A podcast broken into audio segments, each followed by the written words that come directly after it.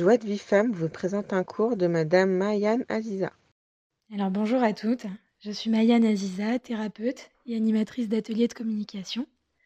Alors aujourd'hui j'aimerais vous parler de perception et de sentiment. Voilà, j'aimerais développer ce thème parce que souvent malheureusement nous sommes confrontés à des difficultés de communication au quotidien et de compréhension mutuelle et nous avons tendance à confondre un événement extérieur avec l'idée que l'on s'en fait ou le jugement que l'on porte dessus. Voilà, on confond, on confond souvent perception et sentiment, et jugement et l'histoire qu'on se raconte sur quelque chose qu'on a perçu. Donc c'est pourquoi aujourd'hui j'aimerais vous parler de perception et sentiment pour bien distinguer les deux, dans le but d'améliorer euh, notre communication avec les autres. Alors déjà, avant toute chose, sachons que lorsque nous percevons quelque chose à travers nos cinq sens, il s'agit d'un événement extérieur à nous que nous recevons à travers nos filtres. Voilà, nous avons tous des filtres dus à notre histoire, notre vécu, notre passé psychologique, notre éducation, bien et aussi le milieu culturel dans lequel on a baigné, qui vont engendrer forcément une interprétation subjective des événements auxquels nous assistons. Et tout ce que nous percevons comporte une part de vrai et une part de moins vrai. Pourquoi? Parce que nous sommes tous justement des êtres subjectifs. Effectivement, quand on perçoit quelque chose, il y a toujours un petit jugement qui vient se greffer euh, sur ce qu'on a perçu, un jugement que l'on porte sur une situation qui vient bien évidemment interférer dans notre discernement. Si vous prenez par exemple la personne qui euh, assiste à des personnes qui assistent à un même événement, à 10 personnes par exemple qui assistent à un même événement, bien souvent on va euh, constater que chaque personne a perçu quelque chose de différent. D'ailleurs, c'est rigolo et très intéressant de, partager nos perceptions et de constater que souvent on retient des choses différentes les uns des autres. Ce qui fait de nous des êtres résolument subjectifs et que le fait de le savoir nous permet justement de désamorcer parfois l'intensité d'un sentiment, peut-être désagréable, qui est généré par quelque chose qu'on aurait perçu. Voilà, il faut savoir que lorsqu'une personne agit, en général, chaque action qu'elle qu'elle fait, qu'elle soit de nature physique, mentale ou émotionnelle, est une tentative de préserver, d'améliorer la qualité de sa vie. Une personne, quand elle fait ce qu'elle fait, quand elle agit, c'est toujours orienté dans le sens de la satisfaction de ses propres besoins. C'est orienté pour elle, que ce soit dans le sens de l'affirmation de soi, dans le sens euh, de préserver son besoin de sécurité, son besoin de liberté. Voilà, peu importe en fait ce qui la pousse à faire ce qu'elle fait, c'est toujours motivé par des besoins profonds qui la concernent et qui la caractérisent. Et c'est toujours orienté survie, préservation de son intégrité, de ce qu'elle est. Et il y a effectivement une tendance malheureusement euh, générale qui est d'interpréter, de prendre pour soi ou contre soi les réactions d'une personne. De se dire que finalement, si telle personne fait ce qu'elle a fait, c'est contre moi. C'est comme ça qu'on en vient à se vexer, à interpréter des, choses qu'on a vues chez quelqu'un qui ne sont pas forcément contre nous. Étant donné que nous sommes toujours en interaction avec les autres, donc on est toujours euh, amené à, se dire ce genre de choses, souvent en tout cas. Dans le cadre, par exemple, de nos relations avec notre conjoint, nos enfants, des amis proches, des collègues, peu importe, des personnes qui nous entourent au quotidien, dans nos interactions avec nos proches, il arrive parfois que nous soyons heurtés, impactés par les actions ou les réactions de la personne que nous avons en face. Et il est important finalement de comprendre qu'il y a ce que l'on voit, il y a d'autre part ce que génère en nous ce que l'on a vu, ce que l'on a perçu. Donc justement, au lieu de se dire, au lieu de dire à quelqu'un par exemple, tu m'as blessé, tu m'as trahi, tu m'as humilié, enfin tous les tu m'as qui, euh, qui, euh, qui sont assez accusateurs, euh, ça sous-entend que, ce que la personne a fait était contre soi. Or, le fait de savoir que ce qu'une personne fait va dans le sens de sa vie, à elle, va nous permettre justement de désamorcer un peu le sentiment désagréable que l'on a, que finalement nous sommes l'objet d'agressivité de sa part, alors qu'il serait plus judicieux de parler de manière tout à fait factuelle. Quand quelque chose me gêne chez quelqu'un, on a effectivement tout intérêt à rester factuel.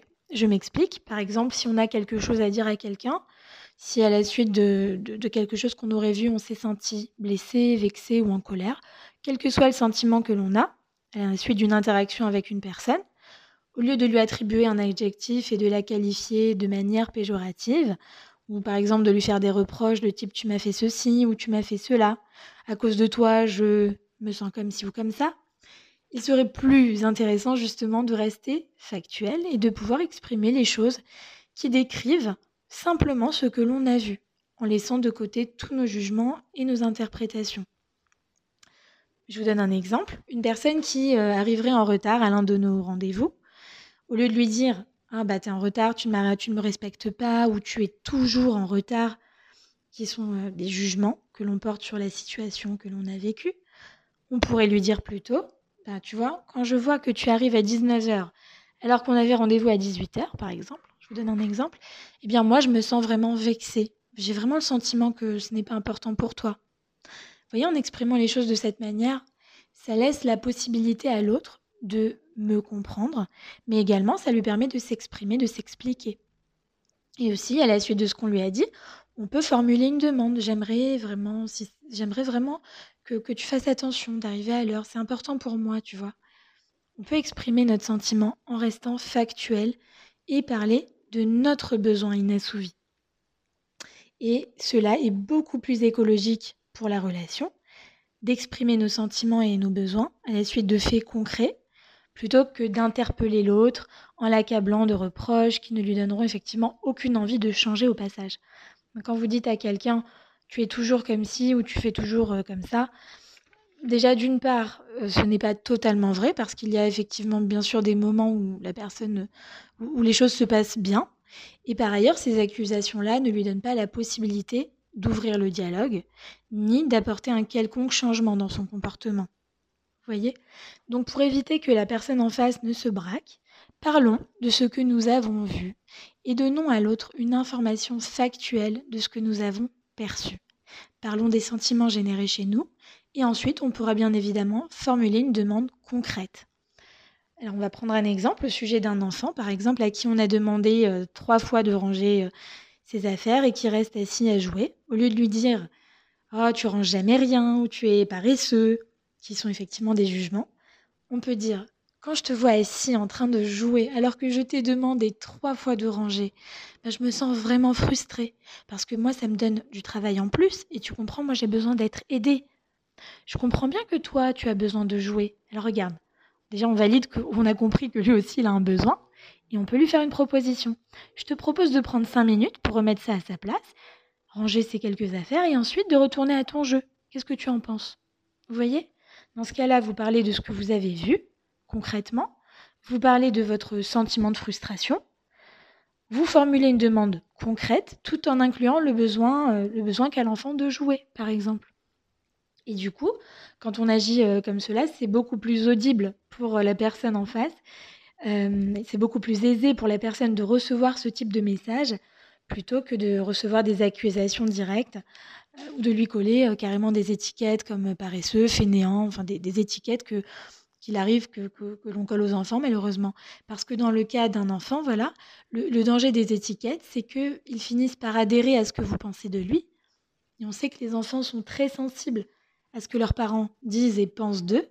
Donc le danger, c'est que l'enfant finisse par s'enfermer dans un jugement, dans le jugement qu'on porte sur lui, et finalement de se comporter de la manière dont on le qualifie.